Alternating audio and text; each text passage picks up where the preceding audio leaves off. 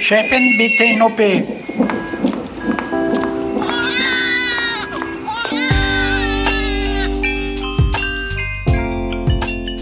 Hallo und herzlich willkommen zum Gyncast der völlig unzensierten Sprechstunde mit Dr. Mandy Mangler. Wir treffen uns heute wieder in einem Bereitschaftszimmer im Auguste Victoria Klinikum in Berlin-Schöneberg. Danke, Mandy, dass du trotz der Pandemie mal wieder Zeit für uns hast. Also heute habe ich wirklich keine Zeit. Nee, Scherz. Also immer gerne und voll toll, dass ihr immer zu mir kommt, weil ja, passt. Ich bin Julia Prosinger vom Tagesspiegel. Schräg gegenüber sitzt am Mikrofon meine Kollegin Esther Kohlbohm, auch vom Tagesspiegel. Und sie erklärt uns jetzt auch, was es heute zu feiern gibt. Ja, hallo zusammen. Äh, wir feiern nämlich heute im Rahmen unserer höchst bescheidenen Möglichkeiten natürlich nur die 20. Folge unseres Podcasts. Und ähm, da ist natürlich wieder mal ein großes Dankeschön fällig, vor allem natürlich an euch, liebe Hörerinnen. Denn eure Mails und Nachrichten und Kommentare sind echt Gold wert. Also wir lernen daraus so viel aus euren Erfahrungen und den super hilfreichen Kommentaren Kommentaren. Mittlerweile hat sich rund um den Güncast sowas wie eine kleine Community gebildet, die unsere imaginäre Frau mit durch ihr Leben begleitet. Angefangen von der Menarche über PMS, Zervixschleim, Syphilis, Vibratoren aus der DDR, der Pille und ihre Alternative, dem klitoralen Organ und so weiter. Ihr kennt es inzwischen. Ja, und unbedingt Danke sollten wir auch sagen der einzigen Person hier im Raum ohne Uterus, nämlich unserem Aufnahmeleiter Markus Lücker. Vielen Dank, Markus. So, und damit jetzt aber auch zum Thema unserer heutigen Folge, nämlich Myome. Das sind ja Muskelknoten in der Gebärmutterwand und ihr, liebe HörerInnen, habt uns im Vorfeld über Instagram schon wieder ganz viele Fragen dazu gestellt. Einige von euch hatten damit auch schon selbst zu tun oder haben uns von ihren Müttern erzählt, die damit zu tun hatten. Denn je nachdem, welche Statistik oder welche Weltregion man sich anschaut, hat jede dritte bis fünfte Frau in ihrem Leben schon mal mit Myom zu tun gehabt. Mandy, gibst du uns einen kleinen Überblick, damit wir wissen, worum es sich da eigentlich handelt? Ja, klar. Also Myome, du hast es bereits gesagt, Julia, sind gutartige Muskelknoten in der Uteruswand. Und diese Uteruswand besteht ja aus Muskelfasern, die sind relativ geordnet, wie Muskeln so im Allgemeinen sind. Und Myome sind in diesen geordneten ähm, Muskelfasern dann eben so ungeordnete Knäuel die sich so wirklich wie so Bälle zusammenraufen. Und die machen dann in manchen Fällen Probleme. Zum Beispiel kann es zu Hypermenorrhoe kommen, also starker Regelblutung. Und die Betroffenen leiden auch häufig unter Unterbauchschmerzen oder haben so einen Druck- oder Fremdkörpergefühl im Bauch. Oder die Schmerzen können auch beim Sex auftreten, ne, wenn die Gebärmutter also vergrößert ist durch so ein Myom und dann wird der Uterus bewegt beim Sex, dann tut es halt weh. Und manchmal strahlen die Schmerzen auch auf den Ischiasnerv aus und gelegentlich kommt es auch zu Unfruchtbarkeit. Das betrifft dann meistens nur submuköse Myome. Das sind Myome, die so im Inneren der Gebärmutter liegen, also wie eine Spirale im Prinzip funktionieren. Das bedeutet, ähm, diese Dinger können sich also innerhalb und außerhalb des Uterus bilden. Ja, also am liebsten sind sie allerdings im Uterus und in der Uteruswand, aber ganz gelegentlich kommen sie auch irgendwo anders vor oder sind so gestielt und liegen neben der Gebärmutter oder liegen irgendwo anders im Bauchraum. Und wenn wir uns jetzt also den Uterusaufbau angucken, dann besteht der Uterus so wie viele Hohlorgane auch aus drei Schichten, nämlich Serosa, dann Muskelschicht und dann Endometrium im Inneren. Das ist die Auskleidung im Inneren, die Tapete der Gebärmutter innen drin. Und dieses Endometrium, das haben wir uns schon mal betrachtet, als wir über Endometriose gesprochen haben. Und dabei war klar geworden, dass das Endometrium bei Frauen mit Endometriose erkrankt ist und entweder dann in die Muskelschicht der Gebärmutter einwächst oder sogar das Potenzial hat, in den Bauchraum zu gelangen, meistens dann durch retrograde Menstruation und Zellverschleppung über die Eileiter. Retrograde Menstruation, was war das nochmal? Also jede Frau blutet über, also aus der Gebärmutter über die Vagina nach außen, aber auch immer ein bisschen über die Eileiter nach innen in den Körper. Das kann halt dann zu Schmerzen führen oder dass dann Zellen auf, mit diesem Blut in den Bauchraum gespült werden und dort sich festwachsen und dort dann zu Endometriose führen. Aber es ist wie gesagt eine andere Erkrankung als Myome, obwohl sie sehr nah beieinander liegen und auch häufig übrigens gemeinsam vorkommen. Ähm, da gibt es eine bis zu äh, 40-prozentige Wahrscheinlichkeit, dass man, wenn man un unter einer Erkrankung leidet, entweder Endometriose oder Myome, dass man dann die andere auch hat. Und Myome, das ist ja unser heutiges Thema, die können also an jeder Stelle der Gebärmutter auftreten. Aber grob kann man also die Myome und wo sie liegen in drei Bereiche ähm, einteilen. Das ist halt wichtig zu wissen, wo das eigene Myom so sitzt. Und zwar kann das Myom in der Gebärmutter drin liegen, also in der Gebärmutterhöhle, submukös. Und das stört dann richtig beim Schwangerwerden, ähm, weil das da liegt, wo eine normale Spirale auch liegen würde. Ne? Das liegt dann im Weg dort. Und zweitens können die Myome intramural, also in der Wand der Gebärmutter liegen. Und dann die dritte Möglichkeit ist also subserös, also so wie ein Rucksack auf der Gebärmutter oben drauf. Das ist dann meistens gar nicht schlimm. Mandy, ich habe da mal so einen ganz schlimmen Begriff für gehört. Ähm, eine Freundin von mir hat von ihrem Arzt gesagt bekommen, das ist auch schon ein paar Jahrzehnte her, Kartoffelsack. Mhm. Sie habe einen Kartoffelsack mit Ja. Also Kartoffelsack, Uterus, das sagt man auch heute noch gelegentlich, aber also ihr wisst ja, ich bin ähm, generell nicht so eine Freundin von diesen Obst- und Gemüsevergleichen, wenn wir über Erkrankungen sprechen. Aber also Kartoffelsack, Uterus, das sagte man so, weil die Myome eben sich so vorwölben wie so kleine Kartoffeln in der Gebärmutter, die dann sozusagen der Sack wäre. Und das kann man sich schon bildlich so ein bisschen so vorstellen, aber es trifft halt auch nicht immer zu. Und es ist bestimmt nicht schön, wenn man das gesagt bekommt. nee, genau. Und bei Myomen ist die Goldstandardtherapie die operative Entfernung. Zu den Operationen kommen wir später noch, aber sag mal, wie zeigt sich denn eigentlich so ein Myom der behandelnden Ärztin, beziehungsweise ist das Suchen nach einem Myom Teil einer normalen Vorsorgeuntersuchung? Bei einer normalen Vorsorge, wenn jetzt kein Anhalt auf eine Erkrankung besteht, dann wird man abgetastet und dann tastet man die Myome so als kugelige Strukturen. Oder es wird ein Ultraschall durchgeführt, wenn es einen Hinweis gibt, ähm, dass da was nicht in Ordnung ist oder als Igelleistung auch, also wenn man selbst dafür zahlt. Und im vaginalen Ultraschall kann man Myome sehr gut erkennen. Und manchmal sind die auch so groß, dass man sie sogar schon beim abdominalen Ultraschall, also durch den Bauch, sieht. Eine Hörerin hat uns geschrieben, dass ihre Mutter auch Myome hatte, und zwar an den Eierstöcken, und dass die da entfernt worden sind. Jetzt hast du aber gerade hauptsächlich vom Uterus gesprochen. Liegt da ein Missverständnis vor? Ja, wahrscheinlich schon. Also an den Eierstöcken, da sind eben Zysten. Das äh, sind zwei unterschiedliche Dinge. Zysten sind so Wasser- oder Flüssigkeitsgefüllte Strukturen, die haben so eine äußere Membran. Also im Prinzip sind die wie ein kleiner Luftballon mit Wasser innen drin. Und der Körper schafft es in den aller, allermeisten Fällen, diese Eierstockzysten abzubauen innerhalb von ein bis zwei Zyklen. Und die muss man eigentlich fast nie behandeln. Es sei denn, sie gehen nicht von alleine weg. Genau, und Myome, die sind ja wiederum solide Tumoren, sagt man. Ne? Also Tumor äh, heißt in der Medizin alles, was äh, sozusagen vergrößert ist und kann gutartig und bösartig sein. Und Myome bestehen halt aus solidem Gewebe, sind nicht flüssigkeitsgefüllt. Ich kenne so Geschichten von Freundinnen mit sehr, sehr starken Regelblutungen. Da reichten dann die größten Tampons in Verbindung mit den dicksten Binden äh, bei der Menstruation nicht aus. Eine hat mir berichtet, sie hat sich dann im Büro immer auf einen Stapel Zeitungen gesetzt, um das Blut aufzufangen. Und ihr wurde dann auch immer schwindelig durch den Blutverlust. Ähm, sie war blass, total müde. Also warum verursachen Myome diese krass starke Regelblutung? Ja, also Myome, die ähm, vergrößern ja das Gebärmuttervolumen.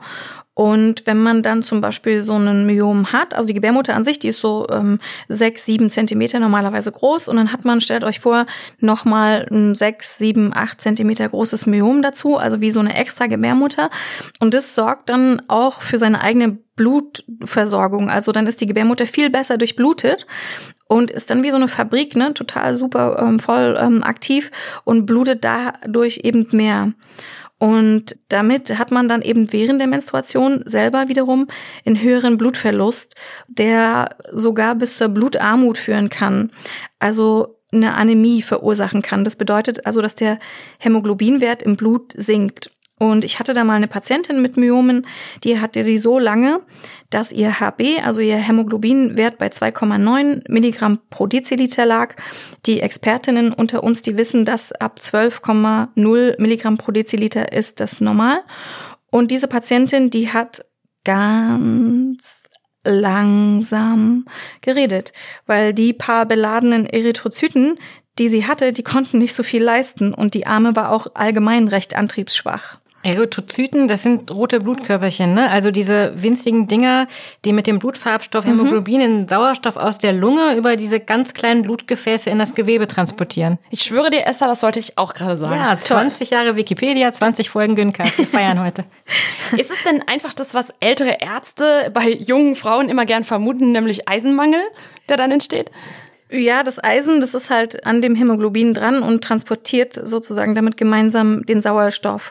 Mit äh, Eisenersatz kann man da schon viel tun und dagegen wirken. Aber es ist ja nicht der Eisenmangel, sondern es ist einfach der Blutverlust. Ne? Und das geht dann ganz viel Blut durch diese Hypermenorrhoen weg. Und also diese Blutungen sind unangenehm, aber dieses Fremdkörpergefühl, was man durch das Myom hat, also als hätte man immer so eine kleine Kugel mit im Becken oder je nachdem, wie groß die Kugel ist. Und wenn man dann so läuft oder hüpft, dann merkt man die halt gelegentlich. Und die können dann auf die Blase drücken, diese Myome, so dass man öfter zur Toilette muss. Aber also so insgesamt kann man sagen, dass es eigentlich keinen Grund gibt, diese gutartigen Untermieterinnen operativ rauszuwerfen, wenn sie keinerlei Probleme verursachen. Das heißt, du als Gynäkologin sagst dann auch häufig, so, das beobachten wir jetzt noch eine Weile. Ja, also wenn, wenn es gar keine Beschwerden macht und die Rate an beschwerdefreien Frauen ist da sehr hoch, dann muss man das überhaupt nicht entfernen. Dann kann man das äh, in Ruhe beobachten. Also bis zu 30 Prozent der Mitteleuropäerinnen haben Myome und rund die Hälfte aller Frauen darunter lebt vollkommen beschwerdefrei damit. Und Myome treten meist zwischen dem 35. und 50. Lebensjahr auf. Und nur wenn die schnell wachsen, also wenn es so einen unklaren Wachstumsschub gibt, dann sollte man sie im Blick behalten. Aber naja, also wenn ich jetzt meine persönliche Beziehung zu Myomen beschreiben müsste äh, und euch was verraten dürfte, dann, ähm, also meine persönliche Beziehung zu Myomen, die ist äh, ziemlich kompliziert. Du weißt ja, Mandy, auch wir unterliegen der Schweigepflicht. Ja, das ist gut. Also am Anfang meiner Karriere, da mochte ich Myome sehr gerne, weil die Operationen, die gehen zum Teil ganz leicht und bei mittleren und kleinen Befunden so bis 10 Zentimeter, da ähm, kann man eben operieren und das ist schön und das ist dann so eine ästhetische Operation, ne? Das Myom kommt raus und hinterher ist die Gebärmutter wieder schön und naja, aber dann, dann wurde es irgendwie zunehmend komplizierter zwischen mir und den Myomen. Also dazu muss man wissen, diese Operationen, die werden tausendfach in Deutschland durchgeführt und Myome werden aus der Gebärmutter rausgeschält, meistens mit Schlüssellochchirurgie. Ist das das, was bei mir gemacht wurde, als man mir den Blinddarm entnommen hat? Also einfach diese drei kleinen Schnitte und dann minimalinvasiv? Genau, also Schlüssellochchirurgie, minimalinvasiv, Laparoskopie, das sind alles synonyme Wörter dafür, dass man nicht mehr wie früher den Bauch aufschneidet, sondern mit so kleinen, langen, dünnen Stäbchen, ganz feinen Instrumenten die äh, Myome entfernt.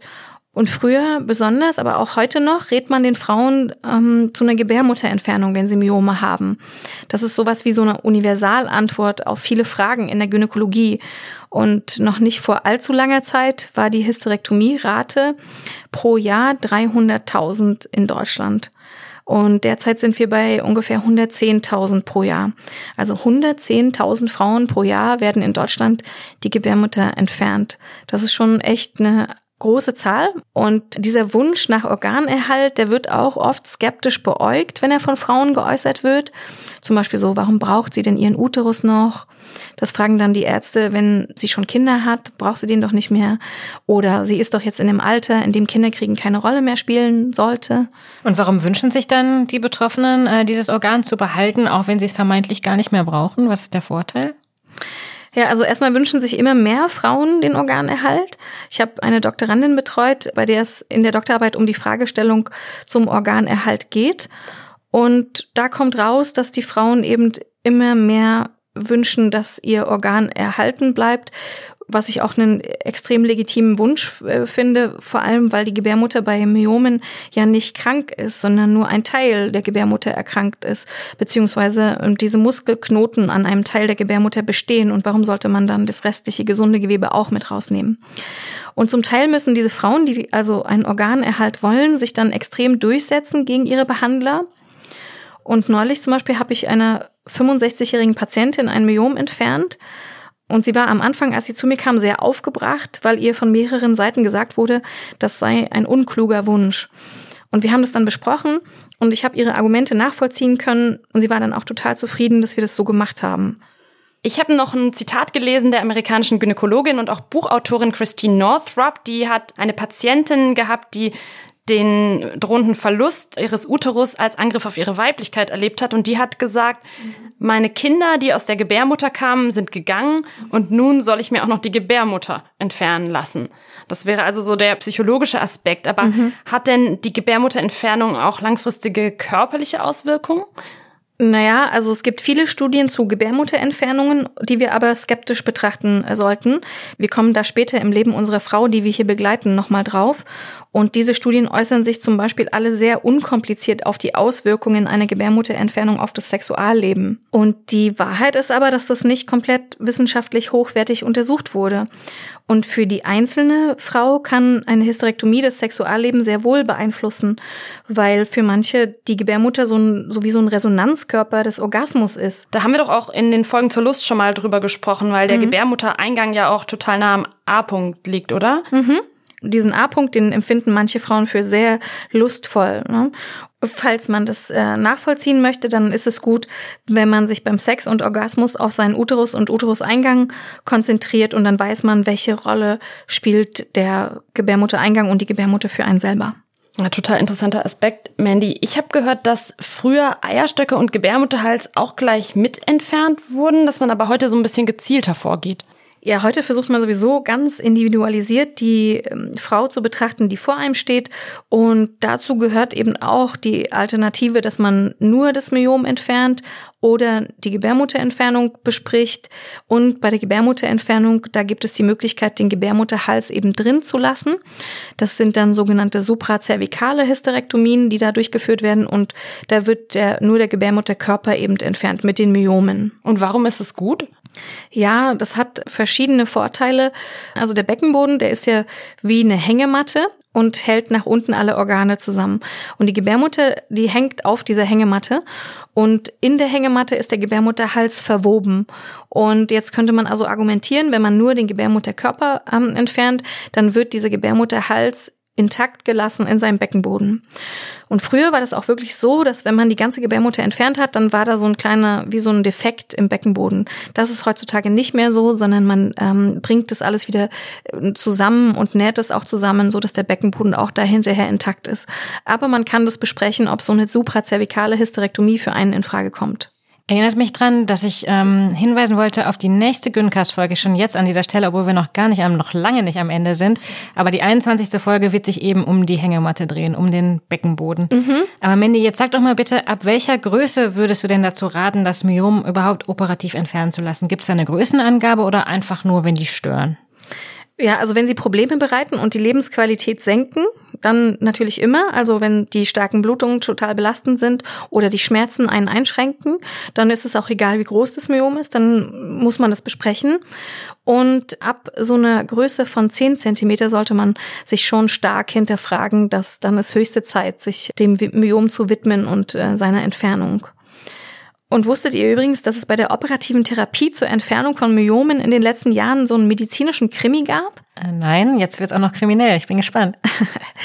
genau, also eigentlich war die Entfernung von Myomen so eine ganz klassische, minimalinvasive Operation. Die ganze Welt hat sie durchgeführt und ähm, so ging das über lange Zeit. Und dann gab es aber eine Ärztin, Dr. Amy Reed in den USA, und sie litt an starken vaginalen Blutungen, hatte sechs Kinder, war so um die 40 und hat dann ähm, gesagt, diese starken vaginalen Blutungen, die stören mich und hat sich die Gebärmutter entfernen lassen. Und das war 2013 und bei dieser Operation wurde ihre Gebärmutter morcelliert. Ähm, Moment, halt, Mandy, warum wurde denn der Uterus behandelt, wenn er doch eh entfernt wurde? Und zweiter Teil der Frage, was ist Morzellieren? So die ganz feinen Details der Krankengeschichte weiß ich jetzt nicht, aber die hat halt stark geblutet, die Patientin, und deswegen war die Indikation gestellt worden, diese Gebärmutter zu entfernen.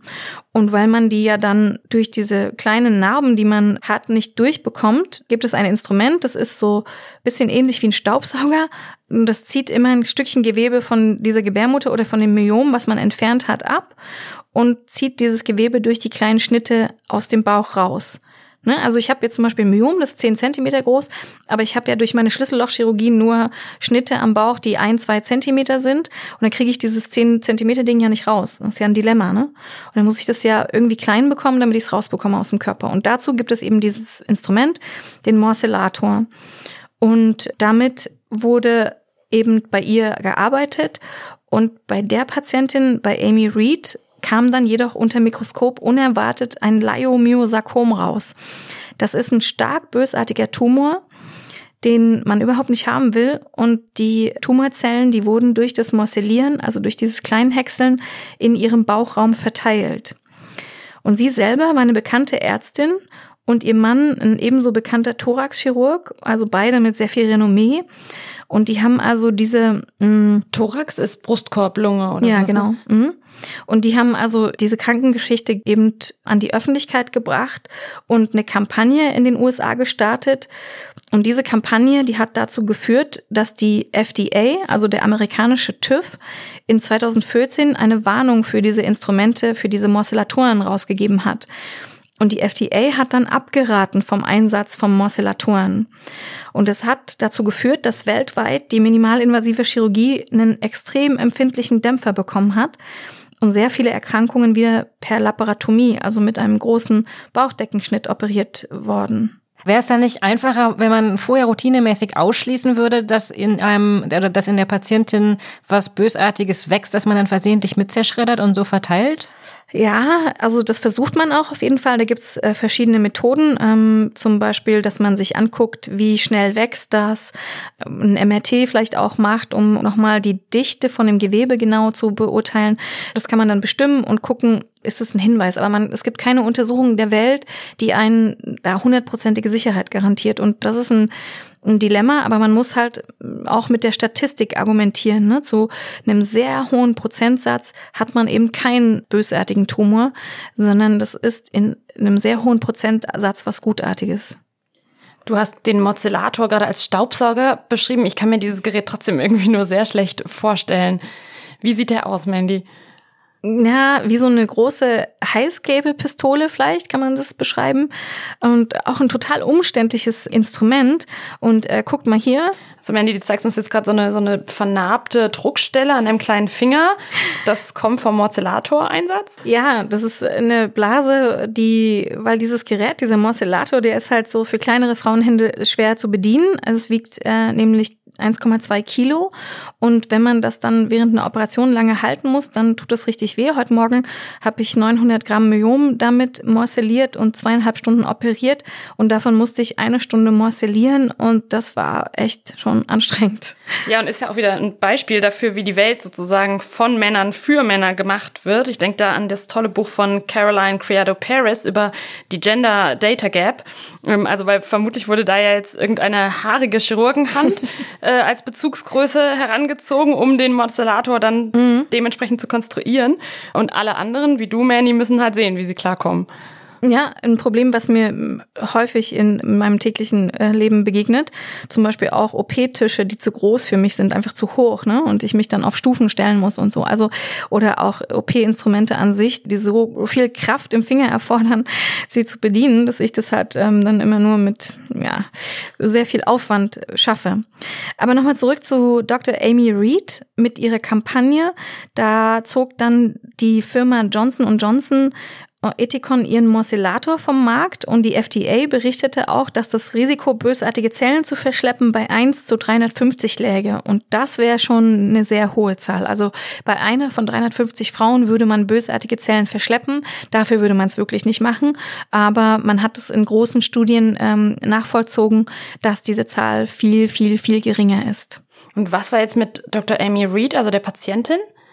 Ja, also die hat diese eindrucksvolle Pressekampagne in den USA durchgesetzt und war ja dann auch schwer erkrankt an so einem sehr bösartigen Tumor, einem Sarkom, hat sich dann operieren lassen, hat sehr viele Bauchorgane, zum Beispiel ihr Peritoneum entfernen lassen, eine Chemotherapie in den Bauchraum leiten lassen und auch über die Vene noch eine Chemotherapie äh, durchführen lassen und ist dann trotzdem einige Jahre später mit 44 Jahren gestorben. Aber ein Leiomyosarkom, das ist auch eine ganz andere, sehr viel schwerere Diagnose als ein Myom. Und seit diese Kampagne passiert ist, da gibt's unzählige Websites in den USA von JuristInnen, bei denen man eine Anfrage laufen lassen kann. Und zwar zur Free Case Evaluation. Find out if you have a Power Modulator Claim. Also schon echt. Das heißt also, sie, ähm, sie laden Leute ein, zu mhm. gucken, ob man eventuell klagen kann. Genau, da kannst du dann einpluggen in der Homepage, kannst du deinen Arzt und deine Ärztin verklagen und dann musst du so ein paar Felder ausfüllen und dann sagt die Maschine dir, ja, lohnt sich, klag mal. Ähm, Mandy, eine unserer äh, HörerInnen will gerne wissen, ob so ein Myom denn auch tendenziell das Potenzial hat, äh, von gut zu böse zu werden. Also viele Gynäkologinnen sagen ja, haben wir vorhin schon besprochen, wenn sie sowas entdecken, ach, ist ja nicht so schlimm, das ist klein, wir beobachten das erstmal, mhm. aber heißt es, dass es auch bösartig werden kann?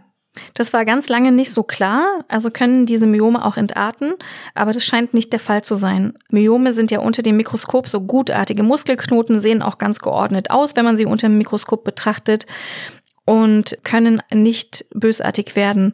Aber man kann sie eben, wie gesagt, mit Voruntersuchungen vor einer Operation nicht so gut unterscheiden von ihren etwas unfreundlicheren äh, Verwandten, zum Beispiel die Stump.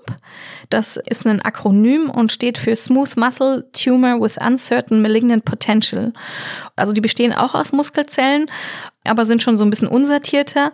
Und dann gibt es eben diese bösartigen Leiomyosarkome wie bei Amy Reed und diese bestehen dann auch aus Muskelzellen, sind aber, wie das typisch ist für bösartige Veränderungen, dann mit Atypien, Nekrosen und erhöhten methodischen Index ähm, vergesellschaftet. Also das sind einfach so Charaktereigenschaften, die man dann unter Mikroskop sieht bei bösartigen Tumoren für die Behandlung ja dann aber schon ein Dilemma, weil ein Myom ist eigentlich eine gutartige Erkrankung und es gibt trotzdem immer ein kleines Risiko, dass es sich um einen bösartigen Tumor handeln könnte.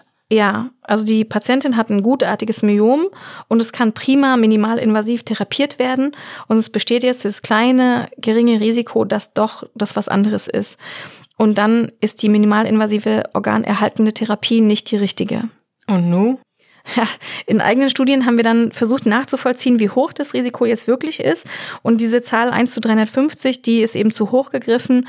Und man sollte da eben eine gute Risikoselektion durchführen und sich die Frau genau angucken, mit der die individuelle Situation besprechen. Und vor allem auch die Wachstumsdynamik, also wie schnell wächst dieses Ding. Und wenn das sehr schnell wachsende Myome sind, dann sollte man eher auf einen minimalinvasiven Zugang verzichten und einen Bauchschnitt durchführen. Wie groß ist so ein Bauchschnitt? Tja, je nachdem. Ähm, also adaptiert an die Erkrankung, ähm, aber so ungefähr so groß wie bei einem Kaiserschnitt.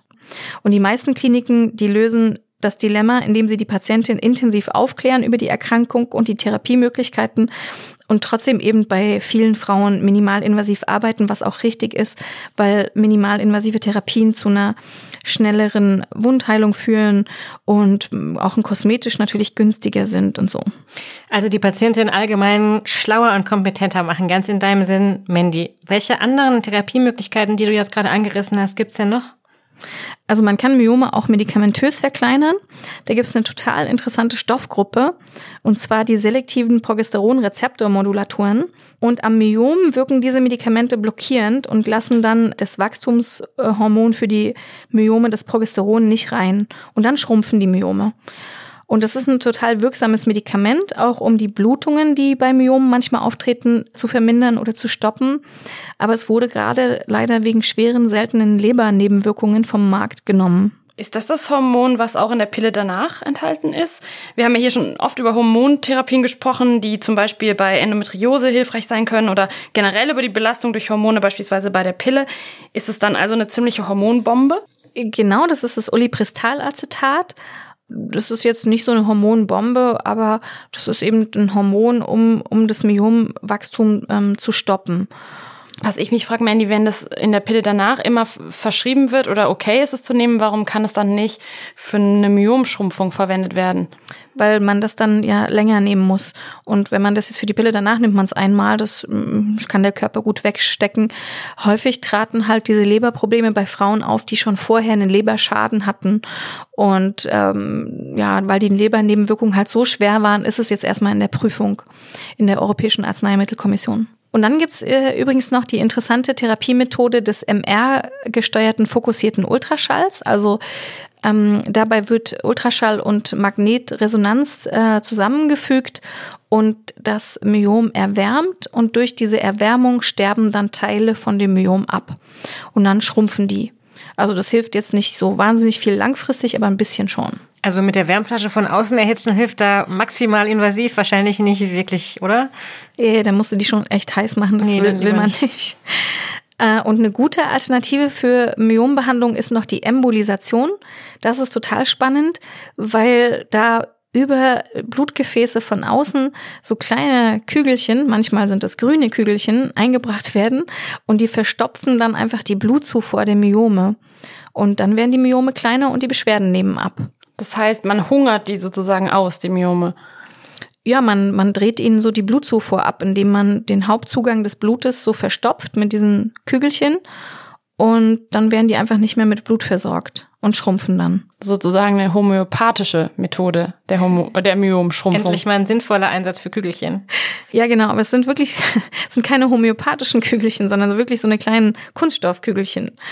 Und ich war bei den Anfängen vom Ausprobieren dieser Methode oft dabei, also von diesen Embolisationen. Und daher kenne ich so die Vor- und die Nachteile. Also manchmal sind dann schon auch die Myome so eitrig zugrunde gegangen, weil man das konnte man das noch nicht so ganz so gut dosieren am Anfang. Und das war dann auch nicht so ganz so prickelnd für die Gebärmutter. Aber heutzutage ist es eine super sichere Methode geworden, diese Embolisation, um durch das Verstopfen der Blutgefäße dann auch auf eine Operation zu verzichten und da drumherum zu kommen und äh, das Organ weiter zu erhalten. Mandy, du hast jetzt gerade eine ganze Reihe von Behandlungsmethoden aufgezählt. Wie sieht's denn mit den Kosten dafür aus? Also was übernimmt die Krankenkasse? Ich habe gelesen, dass auf jeden Fall Gebärmutterentnahmen meist anstandslos von der Kasse übernommen werden. Also die ganzen zugelassenen Methoden werden von den Krankenkassen übernommen. Man muss halt die für einen selber richtige Methode finden. Und die Gebärmutterentfernung ist eben, wie gesagt, so eine Universalantwort und nicht immer passend. Und deswegen immer nochmal hinterfragen, einfach, ob das wirklich das Richtige für einen ist. Denn Deutschland hat äh, eine der höchsten Raten weltweit, wenn es darum geht, den gesamten Uterus zu entfernen. Das ist zumindest auffällig und sagt ja vielleicht auch ein bisschen was über unser Gesundheitssystem aus. Da können wir ja gleich nochmal drauf zu sprechen kommen. Mandy, viele HörerInnen haben uns gefragt, wie sich Myome auf die Fertilität auswirken. Anfangs hast du gesagt, dass diese Knoten an der Innenseite des Uterus schon Einfluss auf den Kinderwunsch haben können. Stellen die dann ein mechanisches Hindernis dar? Ja, eben, äh, wenn sie im Inneren der Gebärmutter liegen, dann können sie ein mechanisches Hindernis darstellen. Und bei Frauen, die nicht schwanger werden, obwohl sie es versuchen, ist die Leitlinie erstmal, die Myome dann ab einem gewissen Punkt zu operieren. Und was oft vorkommt und was ich total gerne operiere, sind Myome, die während einer Schwangerschaft so groß geworden sind, dass sie den Geburtsweg versperren. Oh ja, herrlich. Also das bedeutet, dass man das Myom und Baby gleichzeitig rausholt, aber wahrscheinlich dann nicht minimal invasiv. Nee, genau. Also mit einem Kaiserschnitt. Und zum Beispiel hatte ich neulich eine Patientin mit einem sehr großen Myom. Ähm, die wurde schwanger, als ihr Myom acht Zentimeter groß war. Und das ist dann in der Schwangerschaft schön mitgewachsen und war dann am Ende so 20 Zentimeter groß und lag im Bereich des Beckens tief. Und das Baby konnte nicht am Myom vorbei, das war klar, weil ähm, da kein Platz war. Da war eben dieses Myoms hat alles verdrängt.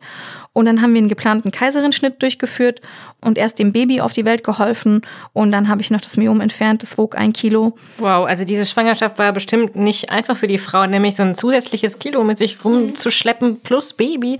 Das stelle ich mir sehr, sehr anstrengend vor. Wenn die Gebärmutterwand operativ beeinflusst wird, dann entsteht doch eine Narbe, hast du uns vorhin auch erklärt. Ähm, und ich habe gelesen, dass so eine Narbe am Uterus gar nicht so unproblematisch ist, wenn Frau dann mit dieser Narbe sozusagen schwanger wird. Ja, also wenn man eine Myomentfernung hatte, dann geht es einmal darum, ob das Carvum mit eröffnet wurde. Das Carvum ist also das Innere der Gebärmutter. Dann ist das Risiko höher, wenn man also bis ähm, zur Gebärmutterhöhle durchoperiert hat. Und wenn man danach schwanger wird, sollte man eben ein bisschen aufpassen, weil der Uterus dann an dieser Narbe eine Sollbruchstelle hat. Und ich hatte schon ab und zu mal Frauen mit Gebärmutterrupturen. Das ist eine schwere Komplikation, sehr, sehr selten auch.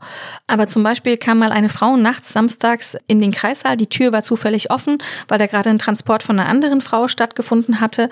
Und diese Frau lief also rein in den Kreissaal, einer Hebamme in die Arme und meinte, sie hätte Schmerzen. Und die Hebamme hat sofort ein CT geschrieben, also die Herztöne abgeleitet, beziehungsweise dann die Herztöne eben nicht gefunden. Und die Hebamme hat dann den Notknopf gedrückt. Wir haben einen Notkaiserin-Schnitt durchgeführt und da ging es wirklich um Sekunden. Und wir haben das Baby dann aus dem Bauchraum gezogen, weil die Gebärmutter an einer ehemaligen Myomnarbe eben durchgerissen war. Und Gott sei Dank haben diesen Vorfall alle überlebt und alle waren gesund. Das war sehr erfreulich.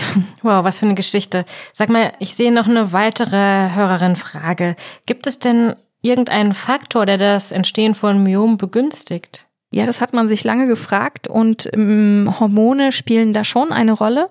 Also wenn man zum Beispiel Übergewicht hat, dann werden ja in dem Fettgewebe auch Hormone produziert, die dann wiederum auf Myomwachstum wirken könnten.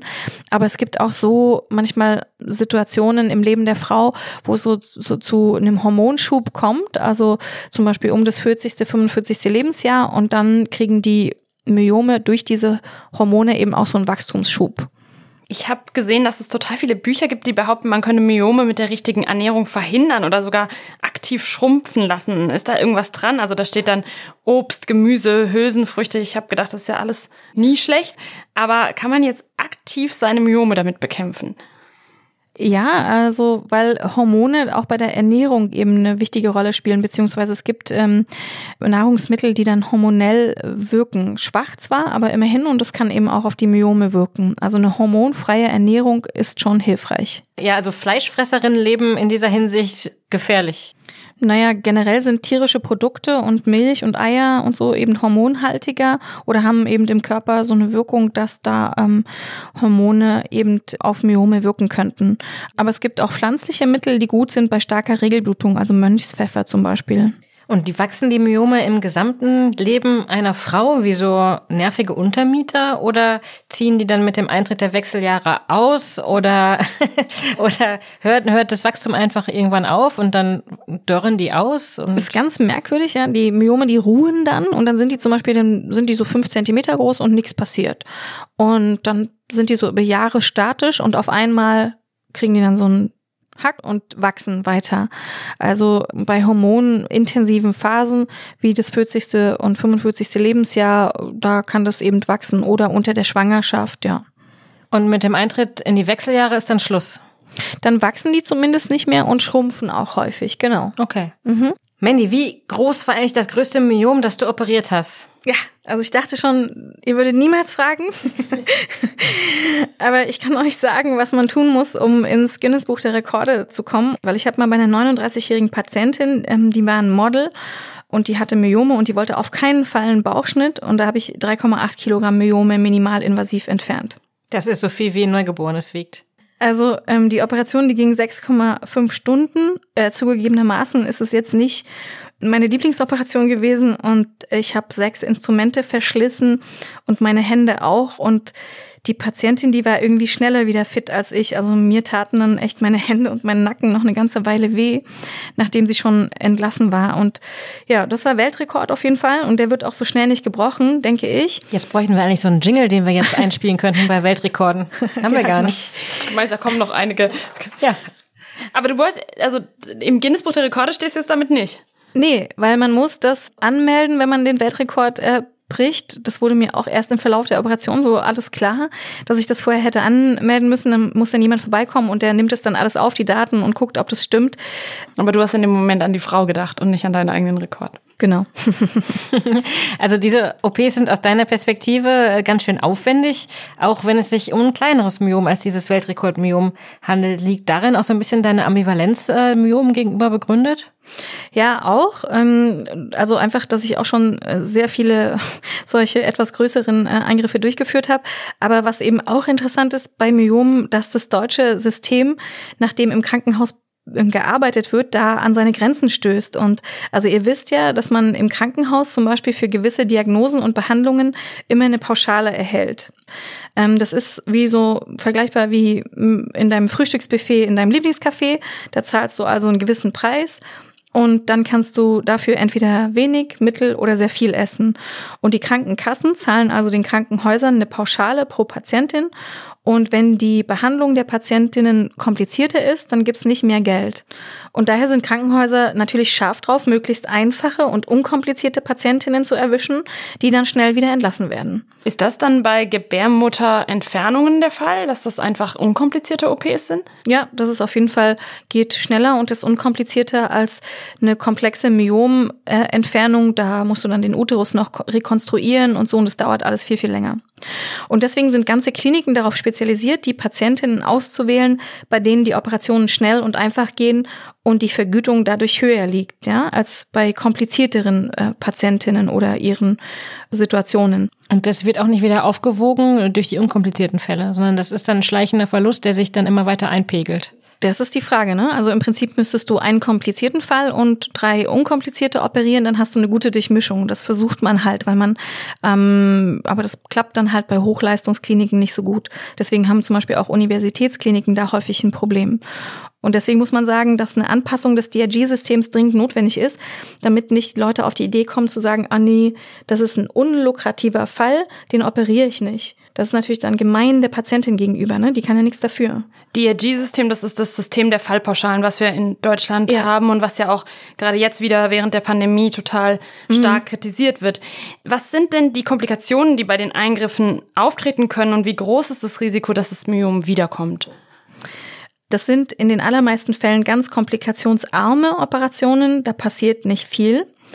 Ähm, Blutungen wäre eine Hauptkomplikation.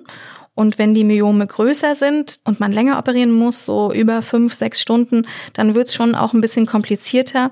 Und da gibt es dann auch schwere Komplikationen, wie zum Beispiel Lungenembolien oder Nervus opticus Neuritis. Ah, das habe ich erst kürzlich gelernt. Das ist die Sehnerventzündung, oder? Genau. Also und einmal hatten wir sogar eine intrakranielle Blutung mit Aphasie, also einen Hirnschlag. Das ist auch was ganz, ganz Seltenes. Kann das eigentlich ambulant gemacht werden? Kann ich also dann nach der OP meine Sachen packen und mich zu Hause ausruhen oder muss mhm. ich im Krankenhaus bleiben? Also so kleinere Myome, die man durch die Vagina operiert, da kann man gleich wieder nach Hause gehen. Aber so bei allen anderen Myomen, die per Bauspielung operiert werden, da bleibt man so zwei bis vier Tage im Krankenhaus. Also Mandy, was ich jetzt gelernt habe heute über Myome, es sind unkomplizierte, meistens auch ungefährliche, mhm. gutartige Geschwülste, mhm. die man in den meisten Fällen erstmal eine Weile beobachten kann. Mhm. Genau, also quasi wie so ein Mitbewohner, der einem nicht hundertprozentig gefällt, den man aber trotzdem perspektivisch loswerden möchte. Ja, es sei denn, er verhält sich halt ruhig, ne? Genau.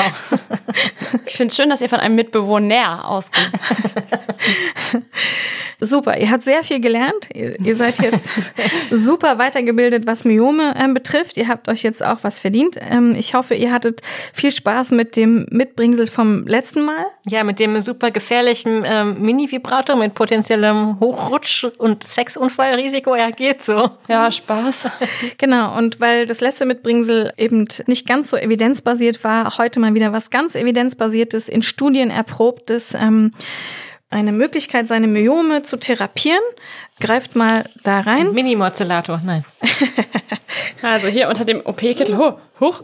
Das ist, das eine, ist eine Bombe. Sehr warm ist sie. Ja, okay. Ah, also Julia packt gerade zwei ähm, rosafarbene, drei rosafarbene Menstruationstässchen aus äh, und wir haben eine Thermoskanne vor uns. Ich dachte, es ist Zeit, mal wieder anzustoßen. Wir haben lange nichts getrunken cool. aus Menstruationstassen. Ähm, und jetzt, äh, ups, Entschuldigung, Huch.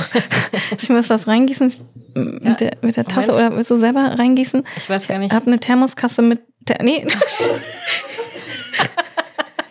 okay, das ging auch daneben, meine Damen und Herren. Ich versuche nochmal die andere Seite. Verbrennungen irgendeines Grades, aber es ist nicht so schlimm. Also ich habe vor mir eine, ich muss, kann es leider nicht anders sagen, urinfarbene heiße Flüssigkeit in einer Menstruationstasse und bin gespannt. Ich finde es toll, dass ihr auch urinfarbene Flüssigkeiten mit mir trinkt. okay, es, ist, es, es riecht schon nach Tee, aber ich sag mal, der Plastikgeruch der, der Menstruationstasse ist auch dominant. Also erstmal Prost auf die 20. Folge. Ja? Genau. Prost. Prost. Cheers. Bitter. Ich spüre schon, wie meine potenziellen Myome schrumpfen, aber erklär uns auf, was ist es? Trinke ich immer zu Sushi. Ah, natürlich, grüner Tee. Ja, grüner Tee. So, und in grünen Tee, und das ist wirklich in Studien bewiesen, in ähm, sehr guten Studien, gibt es also Katechine. Und diese Katechine, die wirken reduzierend auf Myomvolumen. Und da gibt es schöne Studien, die haben bewiesen, dass wenn Frauen Placebo bekommen, dann nehmen die Myome in ihrem Volumen 24,3 Prozent zu. Und wenn Frauen hochdosiert Katechine, m, die im grünen Tee drinne sind, bekommen, dann schrumpft das Myomvolumen um 32,6 Prozent. Man darf das immer nicht so überschätzen. Ne? Ein Kugelvolumen, wenn das schrumpft, dann ist es im Durchmesser vielleicht nicht ganz so viel, aber trotzdem ist es, sind es beeindruckende Ergebnisse. Und man muss aber zugegebenermaßen sehr viel grünen Tee trinken, um das zu äh, erwirken. Und die Myome gehen davon auch nie ganz weg, aber ein bisschen positiv könnte man da sein Myom beeinflussen. Also drei Tage wach, aber schrumpfende Myome. das ist es auf jeden Fall wert. Ja. Und das war sie, die 20. Folge unseres Gyncasts. Danke, Mandy, für deine Zeit. Äh, danke, Markus, für deine Zeit und fürs Aufnehmen. Und euch allen für Zuhören und die Kritik und Anregungen, die ihr uns schicken könnt. Äh, nicht nur über Instagram, sondern auch per Mail an gyncast.tagesspiegel.de. Und in der nächsten Folge, also in zwei Wochen, soll es hier, wie schon erwähnt, um den Beckenboden, also die Hängematte gehen. Was kann der alles? Wie kann man ihn trainieren? Was passiert, wenn Frau es nicht tut? Hört also unbedingt wieder rein und bis dahin alles Gute. Tschüss. Tschüss. Tschüss.